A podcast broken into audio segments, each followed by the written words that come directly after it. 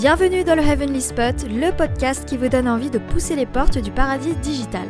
Au programme, des astuces et conseils pour vous aider à booster votre visibilité en ligne. Pour ce premier épisode de podcast, je souhaitais vous parler de la production de contenu et des éléments à prendre en compte lorsqu'on s'y met. Parce que c'est vrai que quand on se lance dans la création de contenu, on a tendance à oublier certains points qui sont quand même importants. Alors la première chose qui me semble fondamentale est votre cible. Quel que soit le type de contenu que vous allez produire, il est important de bien identifier sa cible, ou buyer persona, comme on l'appelle souvent. Cela va vous permettre de mieux savoir à qui vous allez vous adresser, mais aussi de mieux connaître votre audience.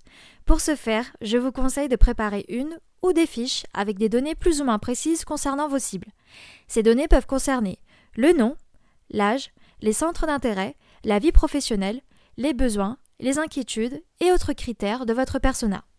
Chacun de vos contenus doit pouvoir répondre à des besoins et des attentes de vos visiteurs. Mettez-vous à leur place et demandez-vous les informations qu'ils souhaiteraient connaître et avoir en leur possession. Deuxième chose, l'organisation. Bien sûr, impossible de vous parler de production de contenu sans mentionner le fameux calendrier éditorial. Alors techniquement, c'est possible de s'en passer, mais niveau organisation et timing, je peux vous garantir qu'on court droit à la catastrophe. Produire de contenu, c'est aussi et surtout de l'organisation et une bonne gestion du temps. Voilà pourquoi un calendrier éditorial est un outil précieux lorsque vous décidez de vous y mettre. Cela permet de coordonner vos équipes, de savoir qui produit quoi à quel moment, et surtout d'être régulier. Avec ce genre d'outil, nous avons également une vue d'ensemble sur ce qui va être créé dans les semaines à venir. De mon côté, par exemple, à chaque fin de mois, je prévois tous mes contenus à produire pour le mois suivant. Efficacité et régularité garantie. Mais concrètement, qu'est-ce qu'on met à l'intérieur? On va intégrer des critères comme le sujet du contenu, la date de publication, l'auteur, le statut, donc si c'est à faire, en cours ou publié, la promotion sur les réseaux sociaux pour savoir où ça a été publié, un brief du contenu, le SEO avec les mots-clés importants à inclure, ou encore les sources. Le troisième élément que j'aimerais traiter avec vous est la variété des contenus. Nous avons un large choix quant au type de documents à produire. Ça permet de ne pas lasser son audience et d'exploiter différents formats pour plus de dynamisme. Les articles de blog restent par exemple mes grands favoris, puisqu'ils servent plusieurs objectifs. Un meilleur référencement naturel du site web, des nouvelles portes d'entrée pour les visiteurs à chaque publication d'article, une transmission des connaissances, une preuve de notre expertise, une fidélisation de notre audience, mais aussi et surtout le plaisir d'écrire. À ce type de contenu directement accessible en ligne s'ajoutent aussi les newsletters, les cas clients ou témoignages, les fiches produits ou encore les pages d'offres de services. Une autre catégorie de contenu aide aussi à convertir petit à petit les visiteurs en clients. Il s'agit des documents téléchargeables ou freebies. Que cela soit sous forme d'e-book, de fiches pratiques, de checklists, de kits ou de boîtes à outils, ces supports vont apporter de la valeur ajoutée et aller plus en profondeur sur certains sujets.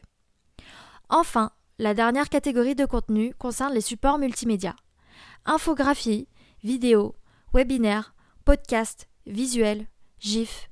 Les formats visuels et audio ont également du poids en termes de retombées. Saviez-vous que les vidéos avaient plus d'engagement sur les réseaux sociaux?